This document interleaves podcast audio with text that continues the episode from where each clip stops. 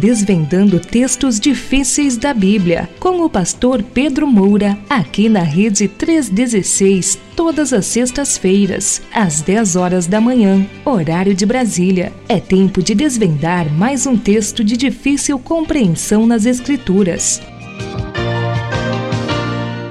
Legal. Hoje o assunto é Eu vi, uh, eu vi a Satanás como um raio cair do céu. Lucas 10, 18. Esse é o assunto de hoje, aqui no 316, no nosso Desvendando Textos Difíceis, do, do, textos difíceis da Bíblia. E, e pastor, uh, antes, quer falar aí sobre a sua agenda e tal, antes da gente começar as perguntas? Ou... Vamos, vamos deixar para o final, viu? Para a gente ver o andamento da questão hoje, ah, falando sobre Satanás segundo a Bíblia de acordo com esse texto aí do que, o, que você citou de Lucas 10, 18, né? Muito bem, então posso mandar as perguntas? Pode sim, por favor. Legal. Então, olha só. É... A primeira pergunta é a seguinte: Pastor, esse versículo, Lucas 10, 18, uh, me deixa com algumas dúvidas é difícil ouvir mensagens sobre Satanás. Um personagem que eu acho que é importante. No máximo, a gente ouve falar nas artimanhas dele, mas não sabemos quais são elas. Prega-se muito pouco sobre isso, sobre o inferno e assuntos assim importantes. Não sei se o senhor concorda, mas eu peço que o senhor considere o meu pedido. Ficarei muito agradecido. Então, pergunto: o que este versículo quer dizer? Essa é a primeira pergunta. Qual a origem do nome Satanás e o que significa? Além disso, eu sei que ele tem outros nomes. Satanás e diabo são a mesma coisa? Isto é, esses nomes têm o mesmo significado?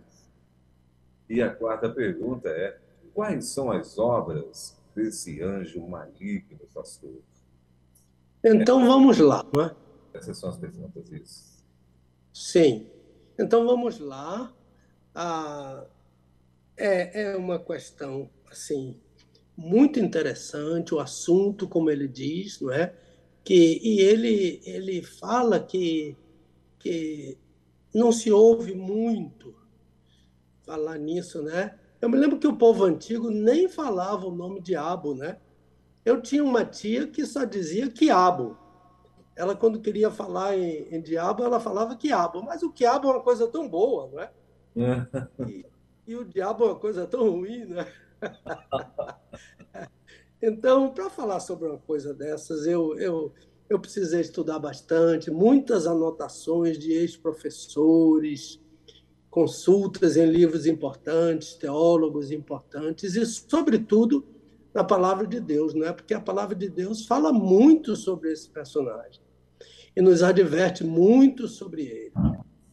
Então, aqui, o texto que a pessoa escolheu, ela poderia ter escolhido outros para a pergunta que ela fez, ela poderia ter escolhido outros, mas esse texto é um texto estranho, é muito interessante porque que Jesus falou isso, em que contexto Jesus falou isso.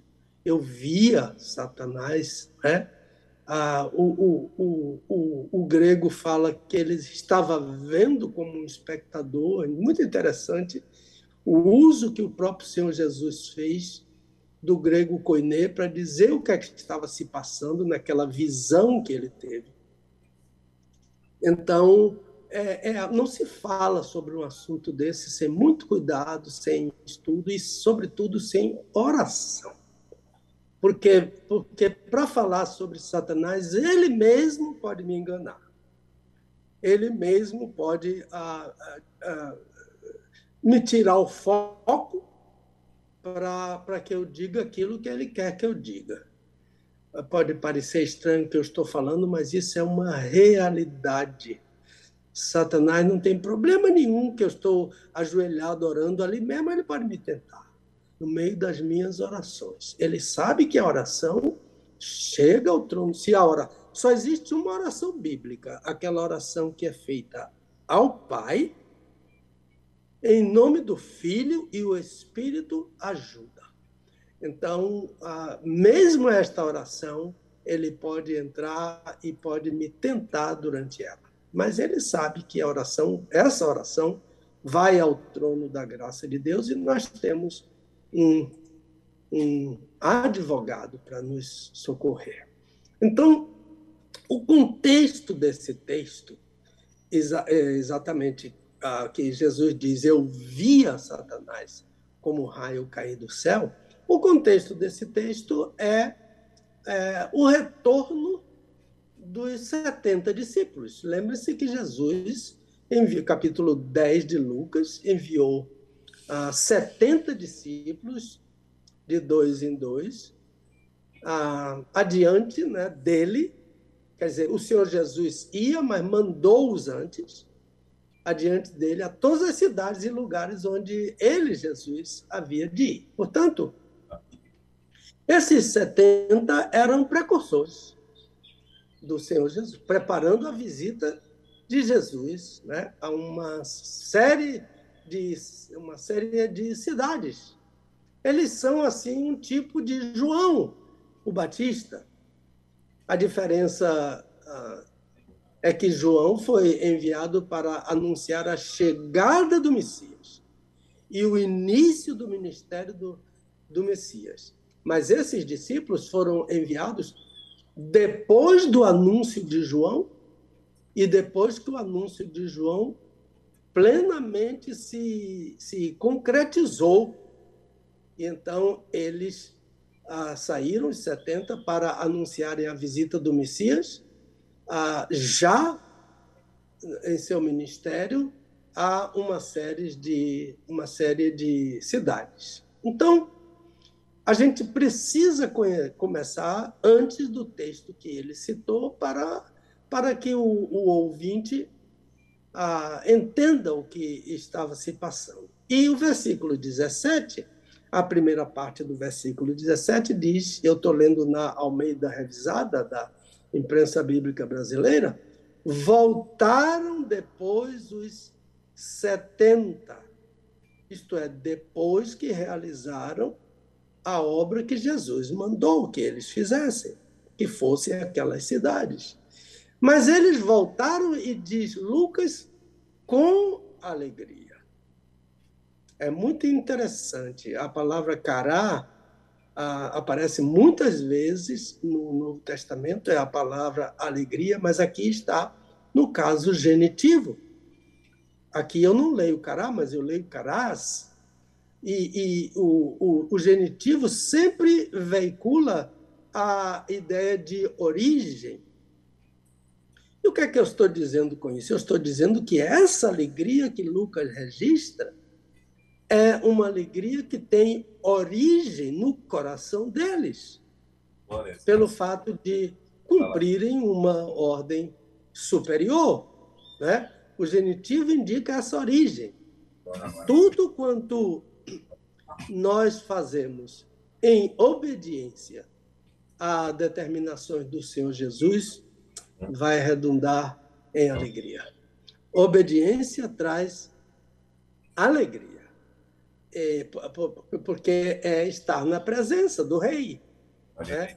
E diz o Salmo 16, por exemplo, que é um salmo messiânico, que na presença dele há abundância de alegria. E também a alegria do Senhor é a força do servo do Senhor.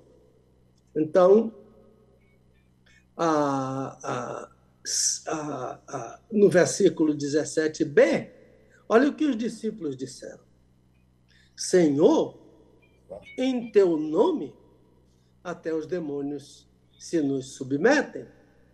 Em teu nome, até os demônios se nos submetem. Aí está um pouco da alegria deles. Uh, antes de enviar os, esses 70, Jesus enviou os 12 na mesma missão. E Lucas registra a mesma experiência. É, porque a, experiência dos 12 é, é, é semelhante à experiência dos 70, porque os doze também falaram sobre, sobre os demônios. Eles disseram com poder e autoridade, não é? A experiência deles foi com poder e autoridade sobre todos os demônios. E também para curarem doenças, e para pregar o reino de Deus, e para fazer cura. E quando os apóstolos voltaram, eles também contaram que tudo isso tinha acontecido. É Lucas capítulo 9 alguns versículos de Lucas capítulo 9. Então, isso é um grande aviso, isso é uma grande verdade, porque não há pregador que não lide com demônios. Não é possível que o pregador não lide com demônios. Eles estão sempre interessados em, em nosso ministério. Ah, ah, Jesus disse a Pedro que Satanás queria se andar com ele. Lucas 23. Quer dizer, ele estava preocupado com o ministério de Pedro. Mas Jesus não disse somente ah, que, que Satanás queria ir andar com Pedro. Jesus disse que Satanás queria se andar com todos os apóstolos. Né? Então, a gente sempre pensa que é. Satanás pediu para cirandar com Pedro, mas Jesus disse: vos cirandar. Isso é com todos os apóstolos. Então, depois desse relatório deles, aqui. Está vendo alguma interferência aí? Eu não estou entendendo, mas ok. Ah, então, ah, respondeu-lhes. Está ah, me ouvindo, o, o, o Elber? Está bem? Oh, oh.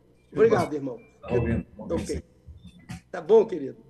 Então, depois do relatório deles, que eles disseram a Jesus que os demônios se sujeitavam a eles, foi que Jesus disse: Eu via Satanás como um raio cair do céu. Então, deixe-me me traduzir ah, literalmente, palavra por palavra, na ordem do texto grego. É porque o, a, a, palavra que lego, que Jesus usou, pode ser dizer, mas pode ser também exortar. Jesus pode estar exortando os apóstolos. Então, ah, se eu usar lego por dizer, disse, porém, a eles, mas eu, eu vou preferir aqui a traduzir lego por exortar, exortou, porém, aos 70 e disse: Eu. Qual foi a exortação? Eu, Jesus, via o adversário como relâmpago desde o céu caindo. Eu estava vendo, né? Theorel, eu estava vendo como é um imperfeito, muito propriamente usado por Jesus, um, um, um imperfeito de teorel, que mostra que o Senhor Jesus era um, um espectador, né? é, teo, é theuron, é theuron, é, não, é theuron, é, eu estava vendo como um espectador, Satanás caindo do céu como relâmpago. Então, entendo, irmãos, que com esse texto, Jesus está dizendo aqui, ah, é, é, é uma ilação nossa ah, dessa visão de Jesus. Ah, ele está eh, querendo dizer aos 70 que, que naquela visão ele podia ver a vitória deles sobre os demônios na visão de Jesus, como viu literalmente a vitória do arcanjo Miguel quando o arcanjo expulsou Satanás do céu. Então, eh, são paralelos aqui que os apóstolos, que os discípulos ah, perceberam que os demônios se sujeitavam, que os apóstolos também, antes, quando foram enviados, capítulo 9 de Lucas, eles também viram que Satanás se submetiam a eles e as doenças também se submetiam. E então, em sua visão, Jesus dizendo: Eu eu estava vendo como um espectador Satanás caindo do céu, eu estava vendo a vitória de vocês sobre eles, como eu vi nos séculos antes da criação do mundo, ah, na, por ocasião da, da criação do mundo, eu via Satanás sendo derrotado por Miguel e expulso ah, do céu. No versículo 19 e também ah, ah, no versículo, também no versículo 20, o Senhor Jesus diz: Eis que vos dei autoridade sobre todo o poder do inimigo. Não era deles a autoridade, era uma autoridade delegada. Jesus deu, a fonte era Jesus. A fonte de toda autoridade. Toda autoridade me foi dada no céu e na terra. Então, esse, essa palavra inimigo que aparece aqui é uma, é, um, é uma tradução de Satanás. E continuando o versículo 20, Jesus diz: Contudo, não vos alegreis, porque se vos submetem os espíritos. Primeiro, Jesus usou inimigo para Satanás. Depois, Jesus usou a palavra espíritos porque, Satanás, porque aqui Jesus está falando que a autoridade deles é sobre Satanás e os demônios. Eles todos são espíritos. Então Jesus diz que essa não é a, a base, a razão da alegria. É uma alegria, mas alegrai-vos antes por estarem ah, os vossos nomes escritos nos céus. Então, além de tudo que os 70 podiam esperar. Tudo, tudo. No entanto, a, a, a bandeira deles não deveria ser a autoridade sobre os demônios, mas a graça de terem os próprios nomes escritos nos céus. Há um hino antigo, muito antigo, que foi traduzido, ele não está no nosso cantor cristão, é um hino avulso, meu nome está nas mãos do meu Senhor. Foi ali na cruz que o escreveu. Esquecer-me não será possível. Ele tem em suas mãos meu nome lá no céu. As marcas dos cravos do Senhor Jesus. Então, fica aqui essa, essa primeira questão. Eu acho que é por aí o entendimento disso. Aí vem a segunda questão. Qual a origem do nome Satanás e o significado desse nome? Né? Agora, o, o, o ouvinte diz que sabe que Satanás tem outros nomes. É verdade. Então, vamos lá. Porque o nome Satanás ah, significa ah, adversário. Ele é adversário de Deus e ele é nosso adversário. Pedro falou sobre isso explicitamente. Primeira, primeira carta de Pedro, capítulo 5, a, no versículo 8, ele, ele apresenta Satanás, ele usa o nome diabo no texto, ele apresenta Satanás, ah, mas agora a gente está falando em Satanás, então vamos nos fixar nesse nome, Satanás. Ele apresenta Satanás como adversário, que é o significado ah, do nome Satanás, adversário de Deus e nosso. Então, a origem desse nome Satanás é o aramaico Satan. Satana, Satan, que, que, que, é uma palavra que também é usada para adversário. Mas a ideia eu gosto dessa ideia, porque essa ideia mostra, mostra bem o que Satanás é. A ideia aramaica de Satan, Satana, Satan, a, que é usada também como adversário, é a ideia de uma pessoa sempre ressentida. Você, você já se deparou com uma pessoa que está sempre ressentida de alguma coisa, sempre queixosa, não tem nada que agrade. Satanás está sempre ressentido. E ele está ressentido com Deus.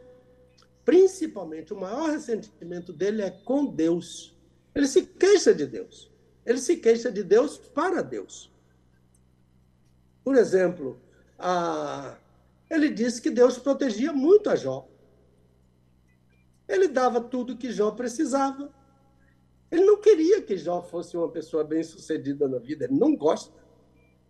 Ah, tudo quanto Jó tem, Deus dará a ele. E depois, ah, ele e que Deus disse a ele que Jó era temente e se desviava do mal, ele continuou com o ressentimento, porque o ressentimento dele é evidente. E o que foi que ele disse a Deus?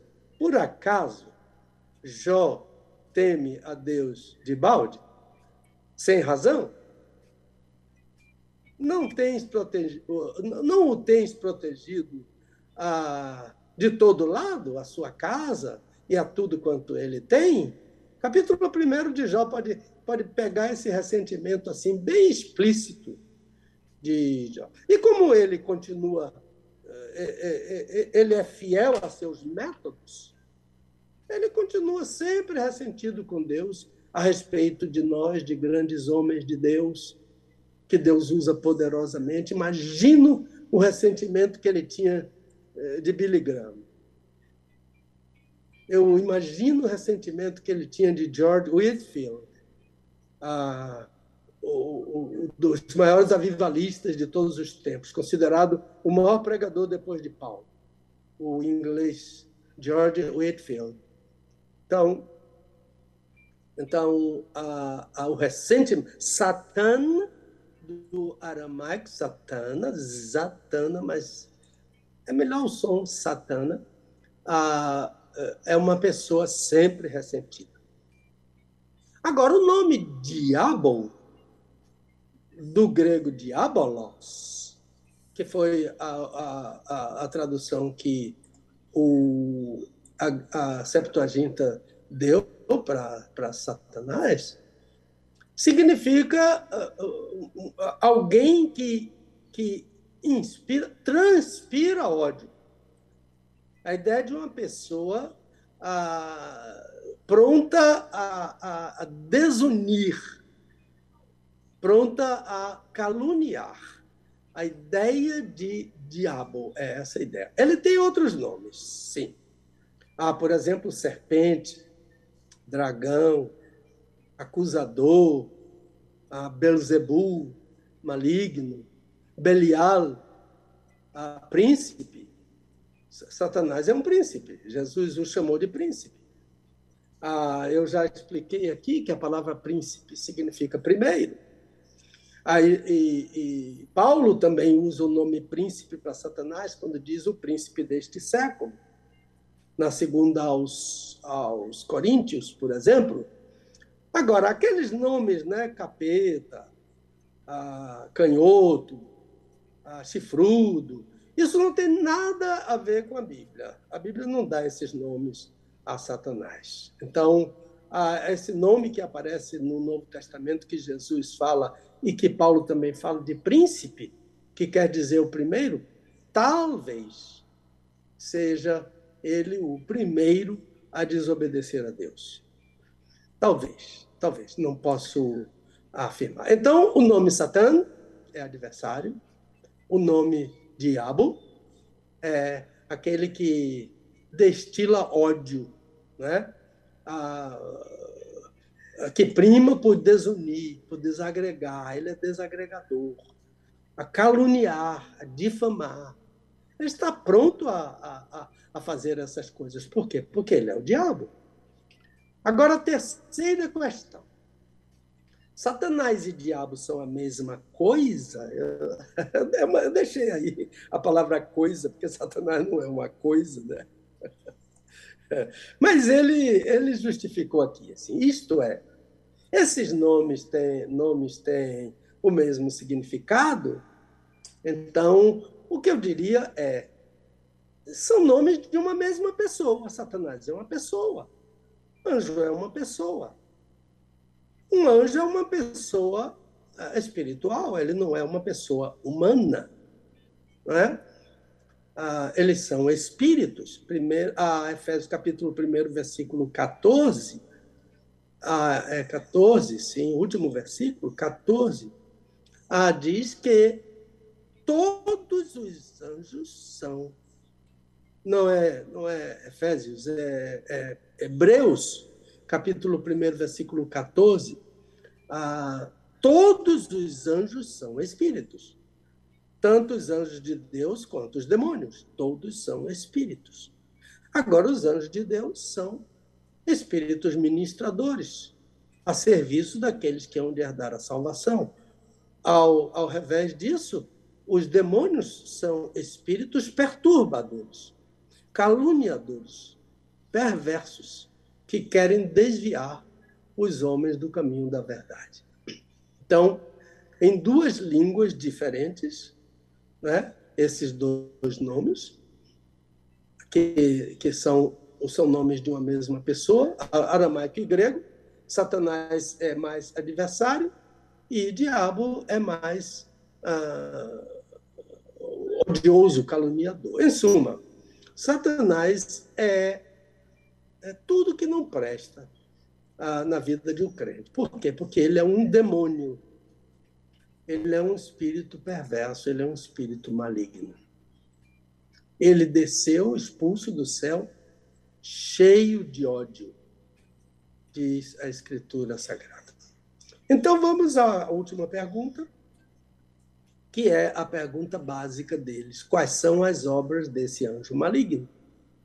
Então, é aquilo que eu falei, ah, eu tenho muitos apontamentos de ex-professores sobre isso, nem tudo que eu vou dizer aqui é meu, há mais apontamentos antigos. Eu peguei um apontamento de 1987 ou 79, uma coisa dessas, muito interessante. Peguei alguma coisinha, então, de lá, outros livros de teologia, teologia sistemática, ah, e coisas assim. Então, então vamos, ah, ah, de início, a tentar dizer aos amigos, que e muita gente não concorda com isso, mas para mim é uma verdade, porque Deus não faz nada imperfeito.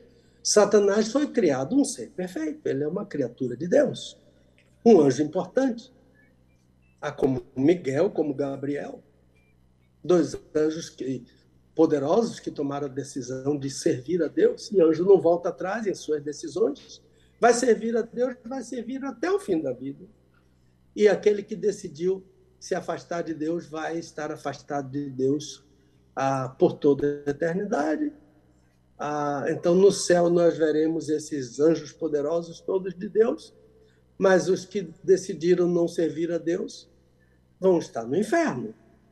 Ah, que é muito triste, mas é a grande realidade. E o nosso ouvinte disse: não se fala muito sobre inferno, mas é preciso. Então, ele, ele foi expulso ah, do céu em batalha contra Miguel e os anjos de Miguel por orgulhar-se.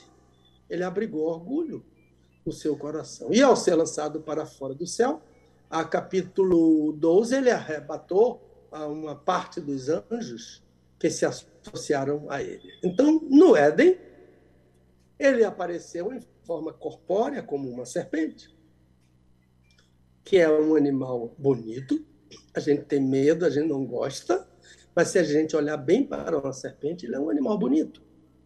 É um animal sagaz né, e silencioso. A, a, a, a, grande característica da, da serpente é que ele é um animal silencioso. E ele veio enganou a mulher, e a mulher contou com o apoio do homem para juntos desobedecerem a Deus, e, portanto, passaram a obedecer à serpente. E a partir daí vêm as obras dele, que eu selecionei algumas para citar para os amigos aqui. Quais são as obras de Satanás? Talvez eu pudesse acrescentar a essa pergunta a ideia de quais são os princípios pelos quais Satanás opera o, o modus operandi dele. A primeira coisa que eu poderia dizer aos irmãos é que Satanás opera com ousadia. Ele é muito ousado. ele não dá para trás. Ele não retrocede nem diante da minha sinceridade, nem diante da minha bondade, nem diante das minhas lágrimas, nem diante da minha emoção. A queda dele, a derrota dele diante de Miguel, não o intimidou. Ele caiu e passou a enganar. E o engano é a obra mais letal, é a arma mais letal de Satanás. Paulo disse que ele é cheio de todo engano. A Bíblia afirma que ele engana o mundo todo. É, Apocalipse capítulo 12. Satanás engana o mundo todo. Então, é nada o arrefece. Por exemplo, eu de joelhos em oração. Ele me engana ali mesmo. Ele desvia o meu foco. E eu peco orando mesmo. A minha mente fica como uma borboleta. Vai ao Japão, volta. Vai no outro extremo da Terra e volta. Vai ao passado, recorda pecados que eu ainda não resolvi com Deus. E às vezes esse pecado ah, me agrada e eu cultivo esse pecado. Ele me lembra desse pecado e esse e, e, e essa ideia do meu, o meu coração enganoso faz um trabalho tremendo com esse pecado. Então, ah, outras vezes ele, ah, ah, eu tenho sono na oração. Assim como Deus pode fazer cair um sono, ele fez cair um sono sobre o, sobre o homem no Éden, ele fez cair um sono sobre, ah, sobre Saul, ele fez cair um sono sobre Judas, ou sobre Jonas, por aí vai, Satanás também pode cair sobre mim um sono. E eu começo orando acordado e termino dormindo ali no lugar onde eu estou. Então, Satanás é ousado. Qual é a arma que a gente tem para a, ousadia de Satanás? É a Bíblia, é conhecer a Bíblia. É saber que a Bíblia é uma arma infalível. E, e não ser dado a leitura da palavra de Deus é se tornar a presa mais fácil para a ousadia de Satanás. Qual é a, o, o, outro, o outro princípio, né? O, o, amigo perguntou as obras de Satanás. Qual é o outro princípio dele? É o disfarce. Satanás ah, se disfarça.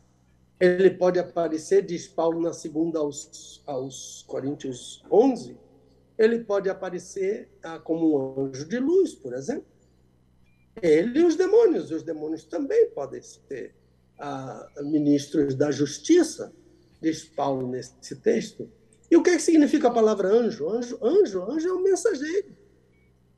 A palavra malar em hebraico, angelos em grego, significa mensageiro. Anjo é um mensageiro de Deus. O anjo é o mensageiro de Satanás. E lembre-se que o autor aos Hebreus, no capítulo 2, ele diz que os anjos pregaram a palavra de Deus. Então, Satanás pode muito bem disfarçado pregar a palavra de Deus. E seus demônios podem se disfarçar de ministros da justiça. E aí ele usa muito bem a sua sabedoria milenar, a sua sabedoria, a sua experiência milenar, para ensinar a Bíblia ao crente. Na escola dele, no seminário dele, na hermenêutica dele, na exegese dele. Só que ela é falsa.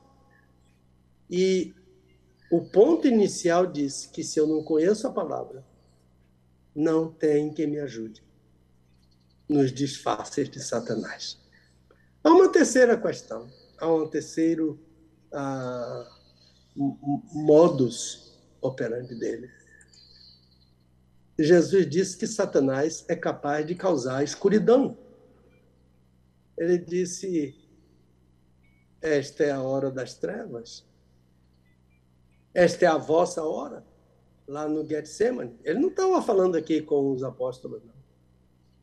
Ele estava falando aqui com os sacerdotes, com os oficiais do templo, com Judas, com os anciãos de Israel, que foram naquela, com a corte, que foram naquela comitiva para prendê-lo no Getsemane. Todos eles, segundo Jesus, estavam debaixo da escuridão, das trevas de Satanás. Todos debaixo da escuridão que Satanás lançou. E sabe por que, que Satanás lançou aquela escuridão? Foi para aterrorizar Jesus. Tudo que Satanás estava fazendo ali é para dissuadir Jesus da cruz.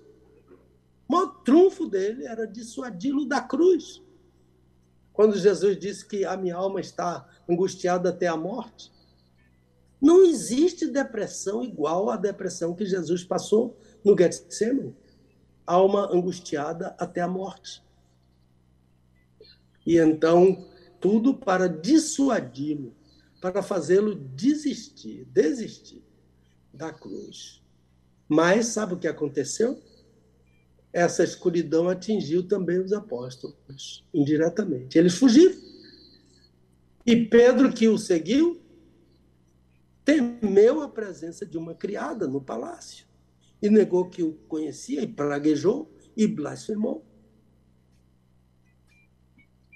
Que não conhecia o Senhor, que não tinha parte com ele, hora das trevas, que atingiu indiretamente, Satanás conseguiu. Então, acima, a, ele apareceu como anjo de luz, mas é um disfarce. A realidade é que a realidade é agora, as trevas. E ninguém pode fazer nada na escuridão. Ninguém. Se alguém anda de dia, disse Jesus, não tropeça. Mas se anda de noite, tropeça por causa das trevas. A Welber tem um hino muito lindo no cantor cristão, que não é muito cantado, a nossa igreja no Garcia antigamente cantava esse hino muito. É o hino 355 do cantor cristão. Na escuridão, ó brilha meiga luz. Jesus é essa luz. Guiar-me vem. Na escura noite brilha e me conduz. Guiar-me vem. Que hino maravilhoso. Jesus afirma que Satanás pode causar trevas. Ele não é um anjo de luz, ele é um anjo de trevas. Mas tem mais recursos, obras, como diz o nosso ouvinte, de Satanás. Ele, ele domina pela cegueira. Ele causa cegueira. Ah, por exemplo, Paulo, eu já falei isso no início, quando Paulo cita o capítulo 4, versículo 4, da segunda aos Coríntios, ele diz: O Deus, Deus com letra minúscula, deste século, cegou os entendimentos, olha, cegou, tirou a vista, cegou o entendimento dos incrédulos, para que lhes não resplandeça a luz do evangelho da glória de Cristo na face de Deus. O que, que a gente observa aqui? Que Satanás não está muito preocupado com qualquer tipo de conhecimento físico. Ah, por exemplo, a Satanás não está muito preocupado que um homem se torne um grande cientista. Mas a preocupação dele é que ele não conheça a salvação que ele não conhece o Evangelho. E fora do Evangelho, como é que alguém pode chegar à salvação? Se o Evangelho é poder de Deus para a salvação. E o que é que ele faz? Ele cega o entendimento. É, um, é uma cegueira espiritual. A pessoa a, ouve o Evangelho e nada daquilo faz sentido para ela. Cegueira imposta por Satanás. Agora, no versículo 6 do mesmo texto, 4 de 2 aos Coríntios, Paulo diz que Deus mesmo brilha no coração do crente. Para que ele receba a iluminação do conhecimento da sua glória, isto é, da glória de Deus, na face de Cristo. Então, por causa desse domínio, dessa cegueira satânica, há pessoas que leem a Bíblia e entendem de forma totalmente equivocada. Por exemplo, eu, eu, eu, eu, conheci, eu conheci dois fiscais da prefeitura de uma cidade. Um deles recebia propina dos comerciantes, sonegadores de impostos. O outro não recebia. Isso começou a criar problemas entre os comerciantes, porque quando era aquele fiscal que não recebia propina, eles tinham trabalhos, até o ameaçavam de morte. Tudo. Então, como eles viram que isso não resolvia, eles pediram ao fiscal corrupto que convencesse o colega dele para que também recebesse propinas. E sabe qual foi a argumentação daquele fiscal corrupto?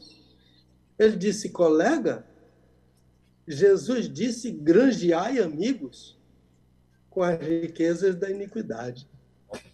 Isso é cegueira de Satanás. Leu a Bíblia, mas foi atingido pela cegueira de Satanás. Porque Satanás conhece tudo de Bíblia. Ele entende das línguas originais, da exegese, da hermenêutica. E ele sabe torcer com muita eficiência o sentido da palavra de Deus. Cegueira espiritual. Não faz muito tempo aqui, umas três ou quatro semanas, eu falei sobre uma interpretação feita por um pregador em João capítulo 4, a história de Jesus com a mulher samaritana. Aquilo é cegueira espiritual. Total. Leu o texto mas interpretou de acordo com a cegueira espiritual, com uma exegese falaciosa que esse inimigo sabe fazer perfeitamente. Então, é, esse, esse programa está lá no link, você pode procurar Jesus e a mulher samaritana para ver um exemplo típico de uma interpretação debaixo da cegueira imposta por Satanás. O Deus deste século cegou o entendimento. Então, leu a Bíblia, mas entendeu de acordo com a exegese que tem origem na cegueira de Satanás. Mas há um outro trunfo dele, uma outra obra dele, que seria as ciladas, artimanhas, que ele falou, que a gente fala sobre ciladas e artimanhas, mas ninguém sabe o que é isso. Então, em Mateus 16,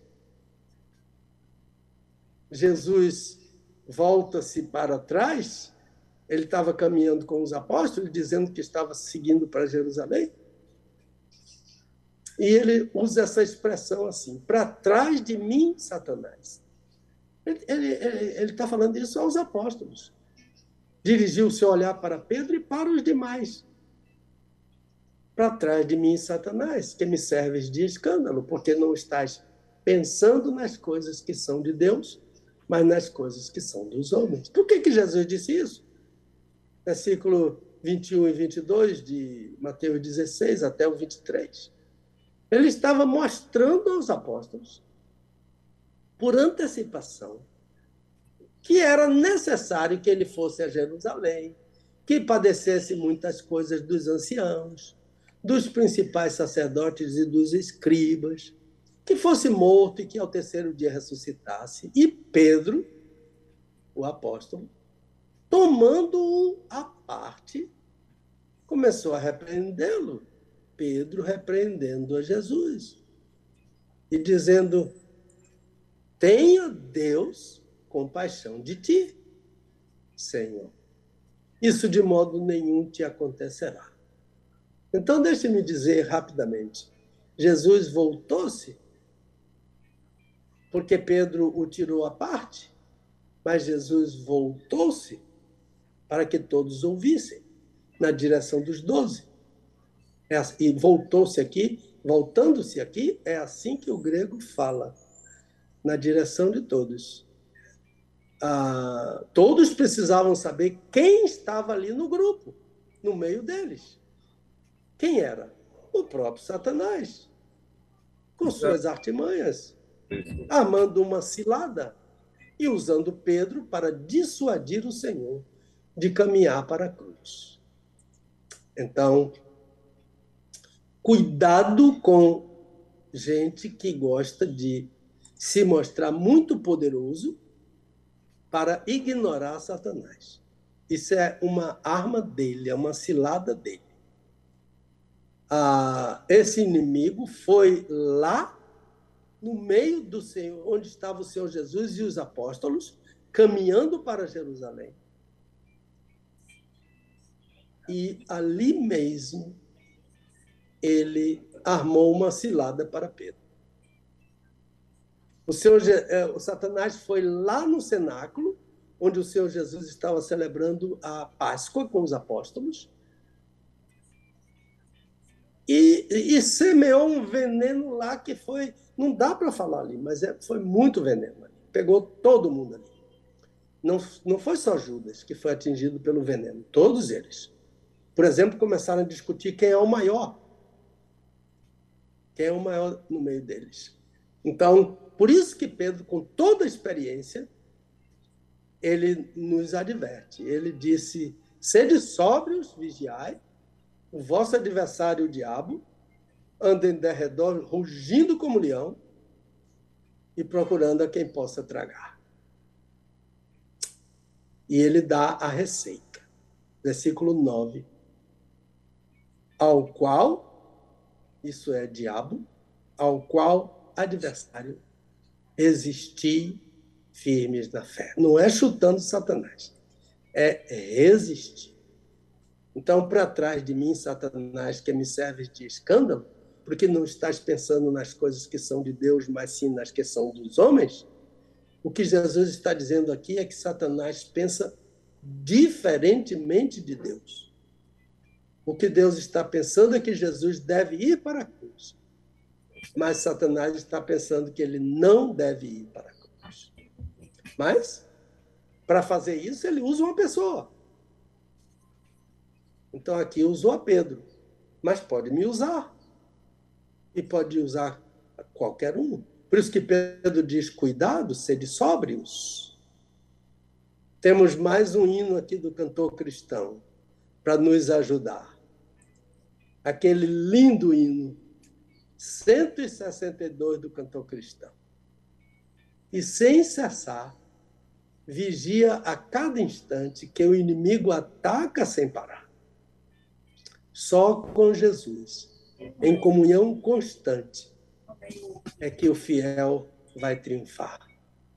E o, o poeta termina: sem cessar, vigiai sim e orai. Tem mais uma artimanha, uma cilada, uma obra de Satanás. Ele acusa. O nome diabo o identifica como acusador. Apocalipse 12. Eu ouvi uma grande voz no céu, é João falando. Agora é chegada a salvação e o poder e o reino do nosso Deus e a autoridade do seu Cristo porque já foi lançado fora o acusador de nossos irmãos, o qual diante do nosso Deus os acusava dia e noite. Então, a acusação de Satanás torna o, o testemunho do crente fra, fla, flácido. Por isso que Pedro, ou Paulo, afirma que o pastor deve ter um bom testemunho das pessoas que o conhecem. Porque se ele não dá bom testemunho, é sinal que Satanás está cirandando com ele.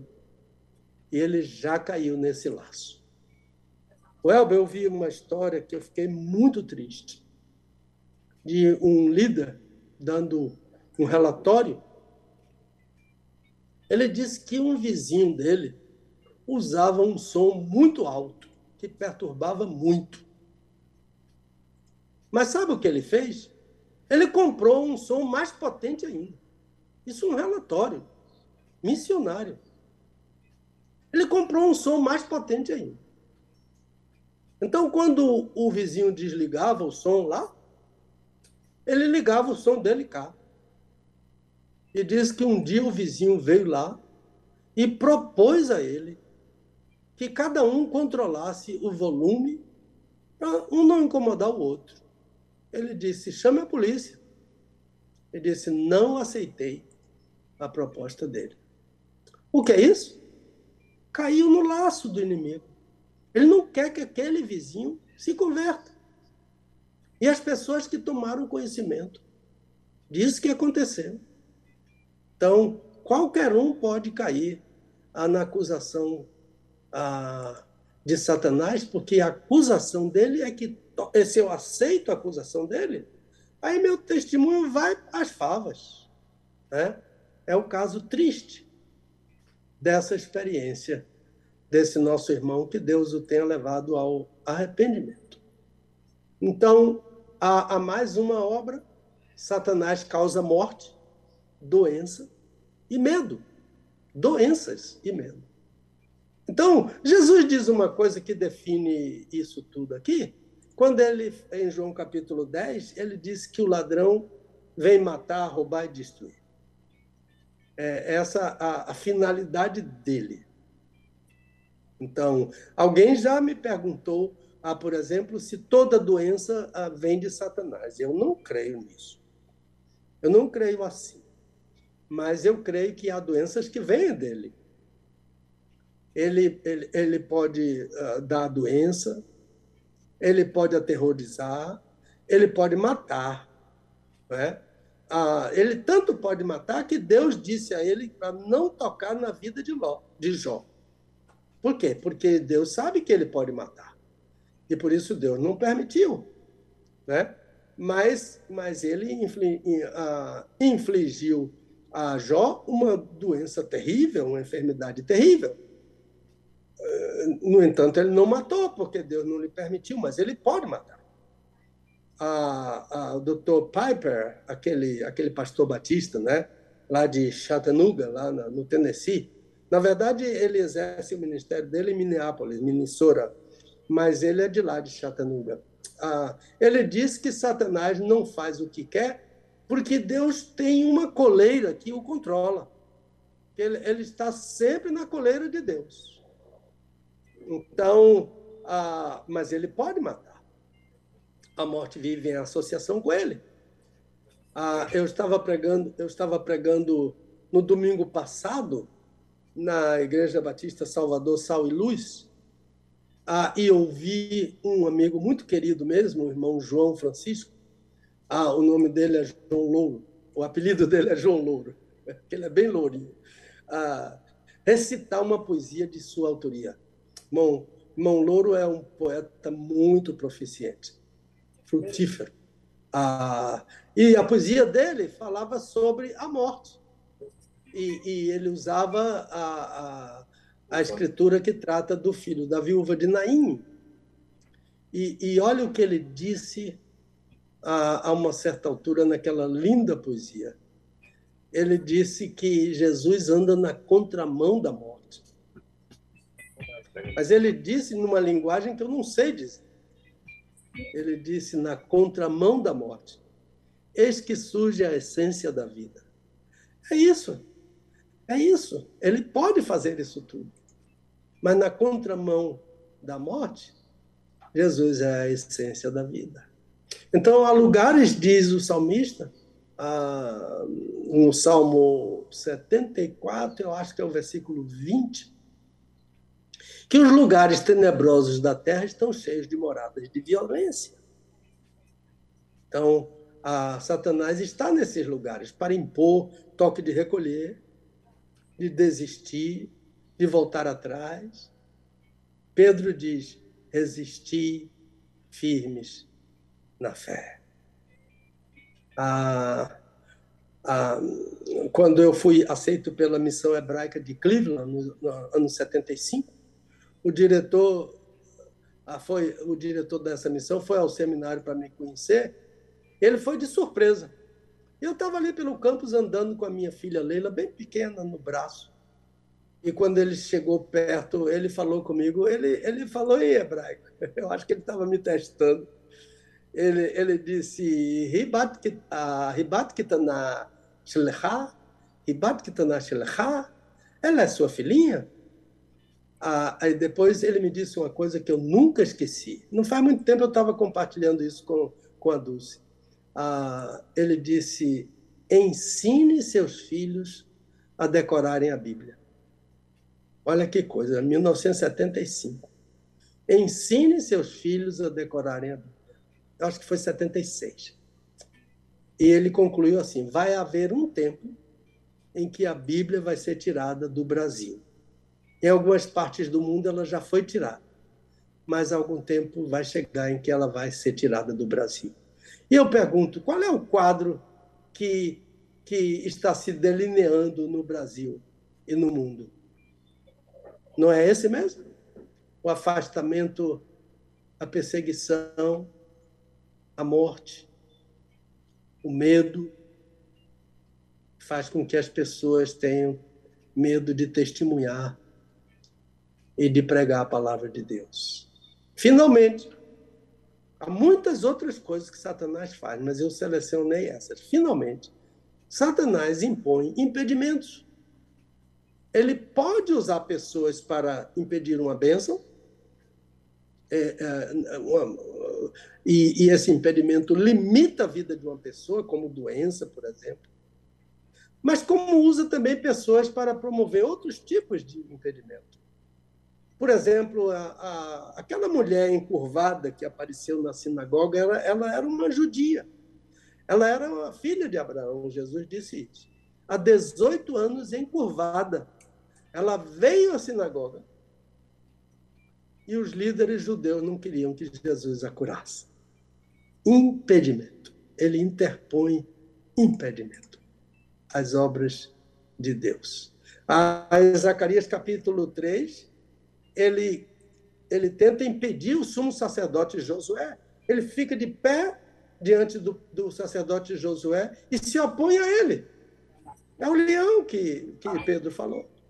Ninguém quer passar perto de um leão rugindo. É? Ah, ah, isso é um desafio. Eu ouvi um pregador dizer ah, de sua experiência como missionário. Ele disse: um chinês para ser crente, é. tem que ser muito crente. Porque o leão impõe barreiras, bloqueio, medo, morte, terror. Em 1 Tessalonicenses 2, Satanás impediu a viagem de Paulo. Nós, irmãos, sendo privados de vós por algum tempo de vista, estou lendo na Almeida Revisada, mas não de coração, tanto mais procuramos com grande desejo ver o vosso rosto, pelo que quisemos ir ter convosco, pelo menos eu, Paulo, não somente uma vez, mas duas. E Satanás nos impediu. Em que situações assim? Qual é o recurso que temos em situações assim? De impedimentos impostos por Satanás. Isso que Paulo fez, não ir, foi sabedoria do Espírito de Deus. O Espírito de Deus orientou Paulo a esperar aquele embaraço, aquele impedimento passar, por causa desse terrível anjo. Então há muito mais a dizer sobre esse inimigo de Deus, nosso acusador.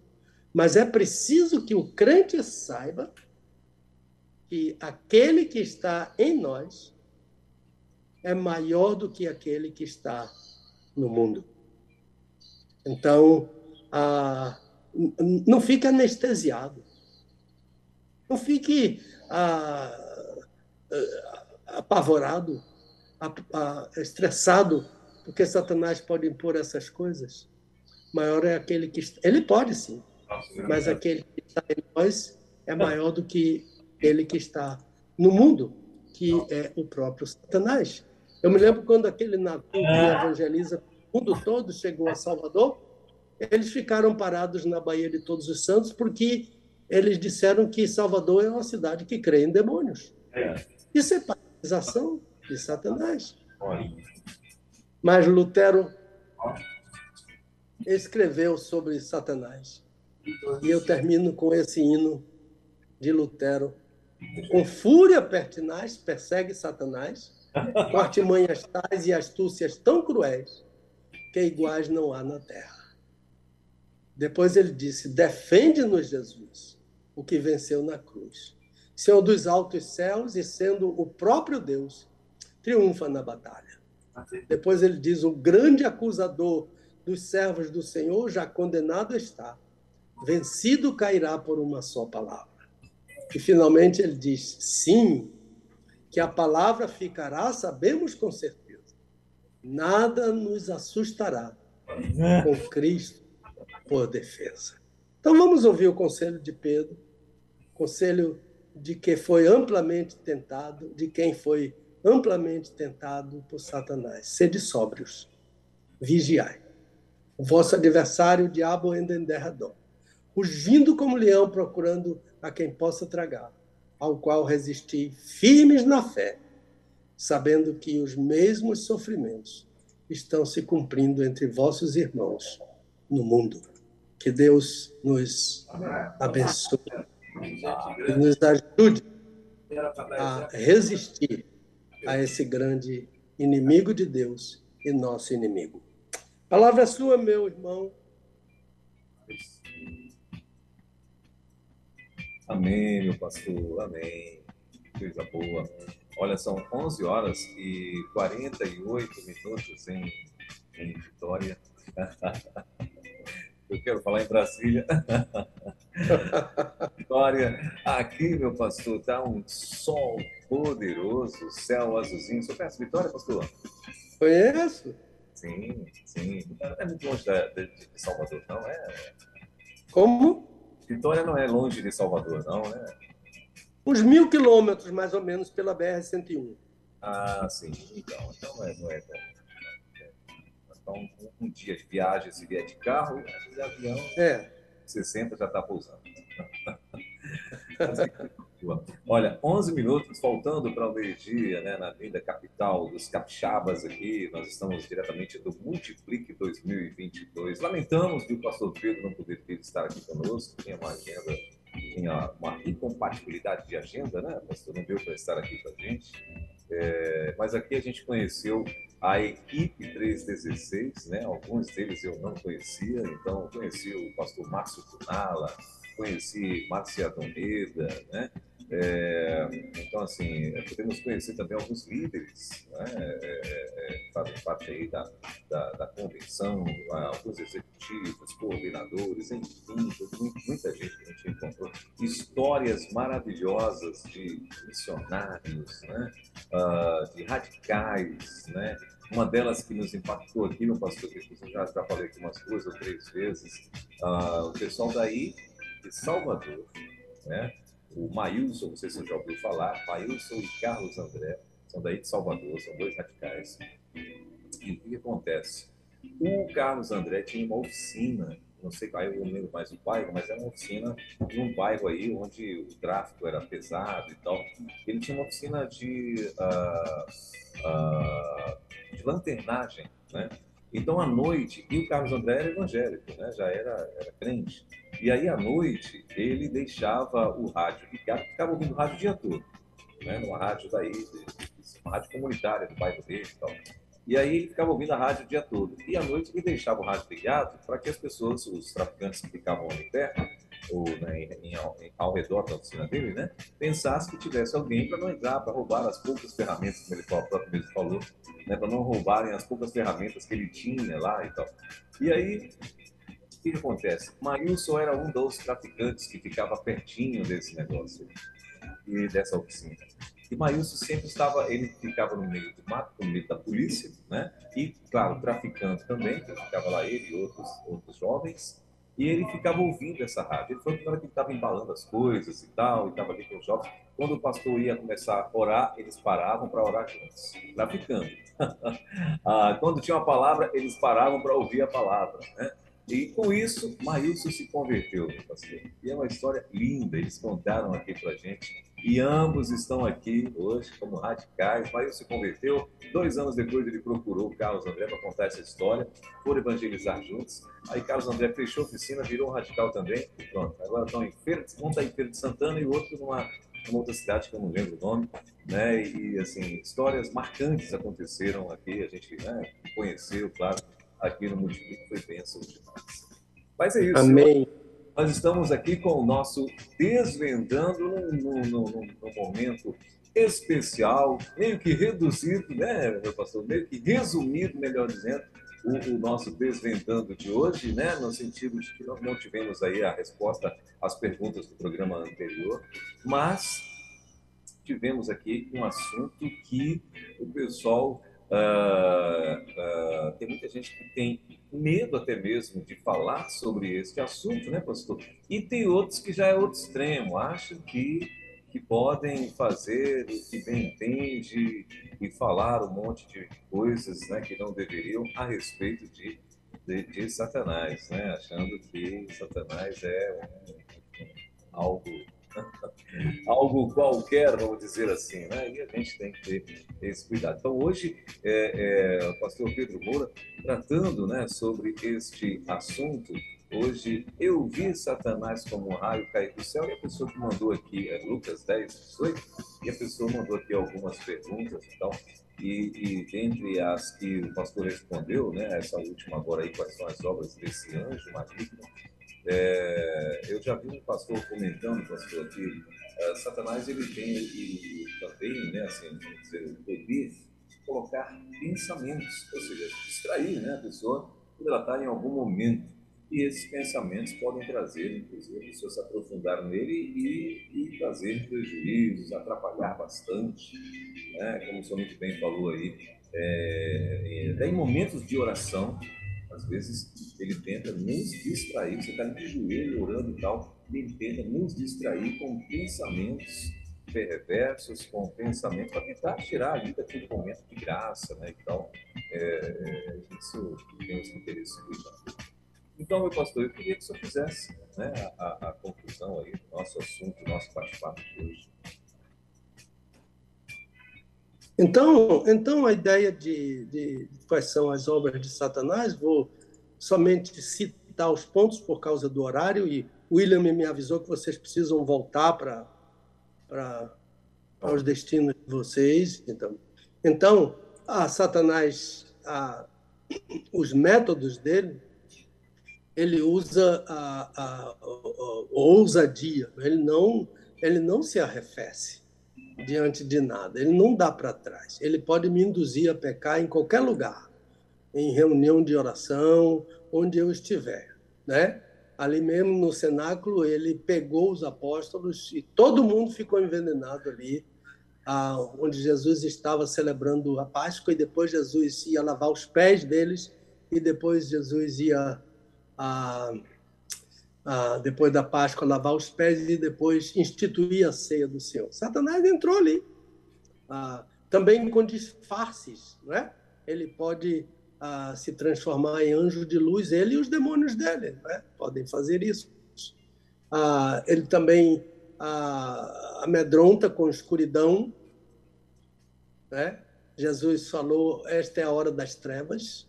Aqueles líderes judeus debaixo da escuridão querendo dissuadir o Senhor a, de ir para a cruz, hora das trevas. Ele também ameaça com cegueira, né? O Deus deste século cegou os entendimentos. A pessoa ouve o Evangelho, lê a Bíblia e entende completamente diferente. Não entende ou entende da forma deturpada do inimigo.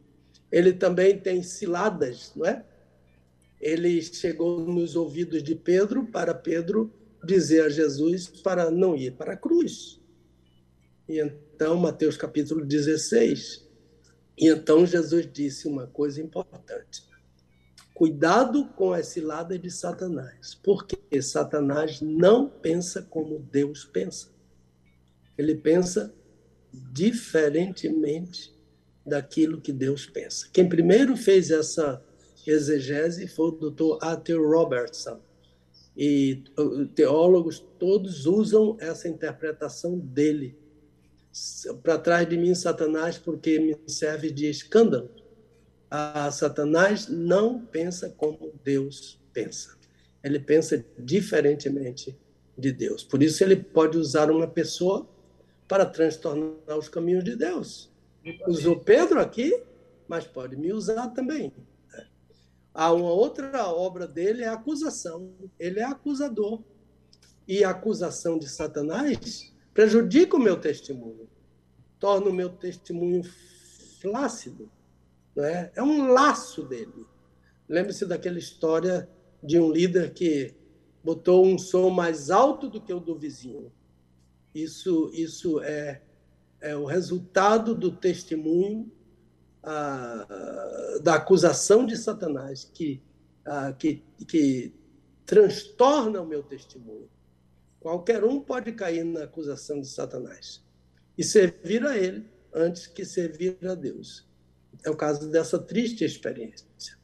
Também Satanás usa a morte, doença, medo.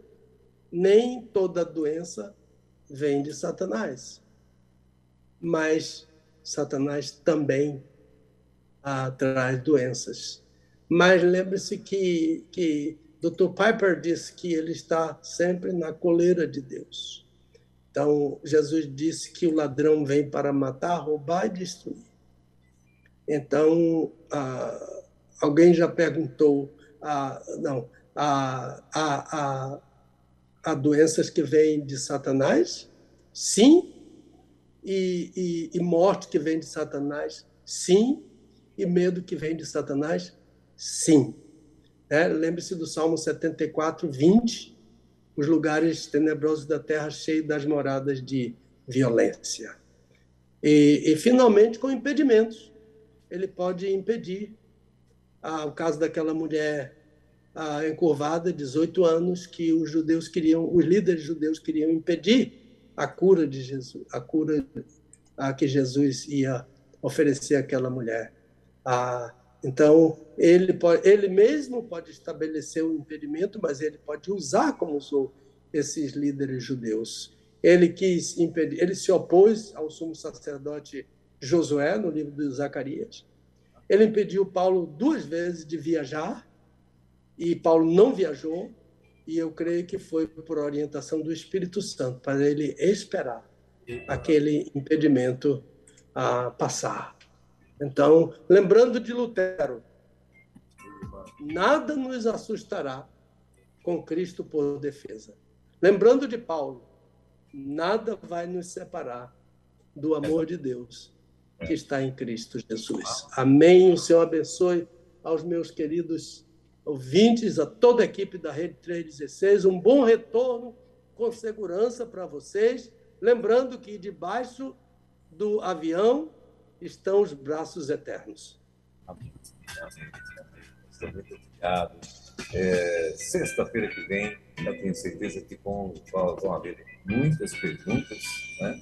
uh, a respeito do tema de hoje, né? E a gente ficou devendo da semana passada, então segunda-feira, sexta-feira que vem, com certeza a gente vai estar é, com o nosso querido pastor Pedro Moura, né, permitindo Deus, para estar mais uma vez nesse lembrando e, claro, respondendo a pergunta das duas semanas, né? Meu pastor, eu quero muito agradecer mais uma vez a sua participação aqui na rede, a, agradecer aí também a toda a audiência, né? Que Deus continue abençoando aí a sua vida. Sexta-feira que vem a gente vai estar juntos novamente, permitindo Deus, a partir das 10 da manhã. Amém. Ah, na sexta-feira vamos falar sobre, sobre novamente a mãe do Senhor Jesus. Ah, Essa sim. mulher linda, maravilhosa. Ah, mas a pergunta é uma pergunta muito própria. Maria é agraciada ou cheia de graça?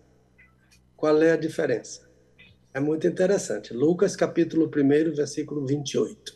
Maria, agraciada ou Maria cheia de graça. Qual é a verdade bíblica? Textual. Né? Mas, Welber, deixe-me dizer que nós continuamos orando pelo Brasil, insistentemente, e, e dependendo do Senhor, para esse momento delicado ah, do nosso país e do mundo. Essa é, é talvez a maior eleição dos últimos tempos. E o Brasil está aí na crista do mundo como um país celeiro, como um país abençoador, como um país que está alimentando uma grande parte do mundo, e certamente que o nosso inimigo não quer isso. E por isso que eu, eu sempre digo aos, aos crentes, o meu voto deve ser um voto de um adorador de Deus, porque Deus procura adorador. Então esse meu voto deve ser o melhor voto. E, e qual é o melhor voto, pastor? É o voto que mais se harmoniza com os ensinos da palavra de Deus. O que a palavra de Deus ensina sobre um líder? Isso que deve ser o meu voto, o melhor voto. Nesse domingo, se Deus quiser, eu vou estar pregando na minha igreja, né? afastado da minha igreja há tanto tempo aí, por causa dessas viagens daqui para ali. Ah, estou voltando e o pastor me pediu para para levar um, uma palavra e nós vamos falar sobre o tema que falamos no acampamento da Memorial. Olá. O Salmo 100, o Manual do Adorador. E, e não vai haver o estudo desvendando em nossa casa por causa do, do das eleições. E, mas retomaremos no domingo próximo o Desvendando, está à, tarde aqui às 16h30 em nossa casa.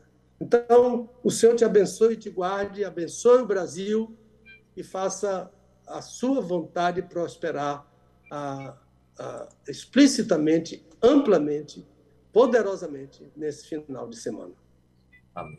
Amém. Então, meu pastor, obrigado, viu? Deus abençoe. E até sexta-feira, se Deus quiser, a gente vai estar de volta aqui com mais um Desvendando Textos Difíceis, o nosso querido pastor e doutor Pedro Moura. É, eu recebi aqui muitos, muitos, uh, muitos comentários né, aqui no nosso WhatsApp, pessoal falando que já estava na expectativa para mais um dia, mais um dia de maná, mais um dia de bênção, né? E estamos aqui, então, é, realizando mais um dia. Deus abençoe, pastorzão. Até sexta-feira, então. Amém, meu querido. Eu estou saindo. Amém. Valeu.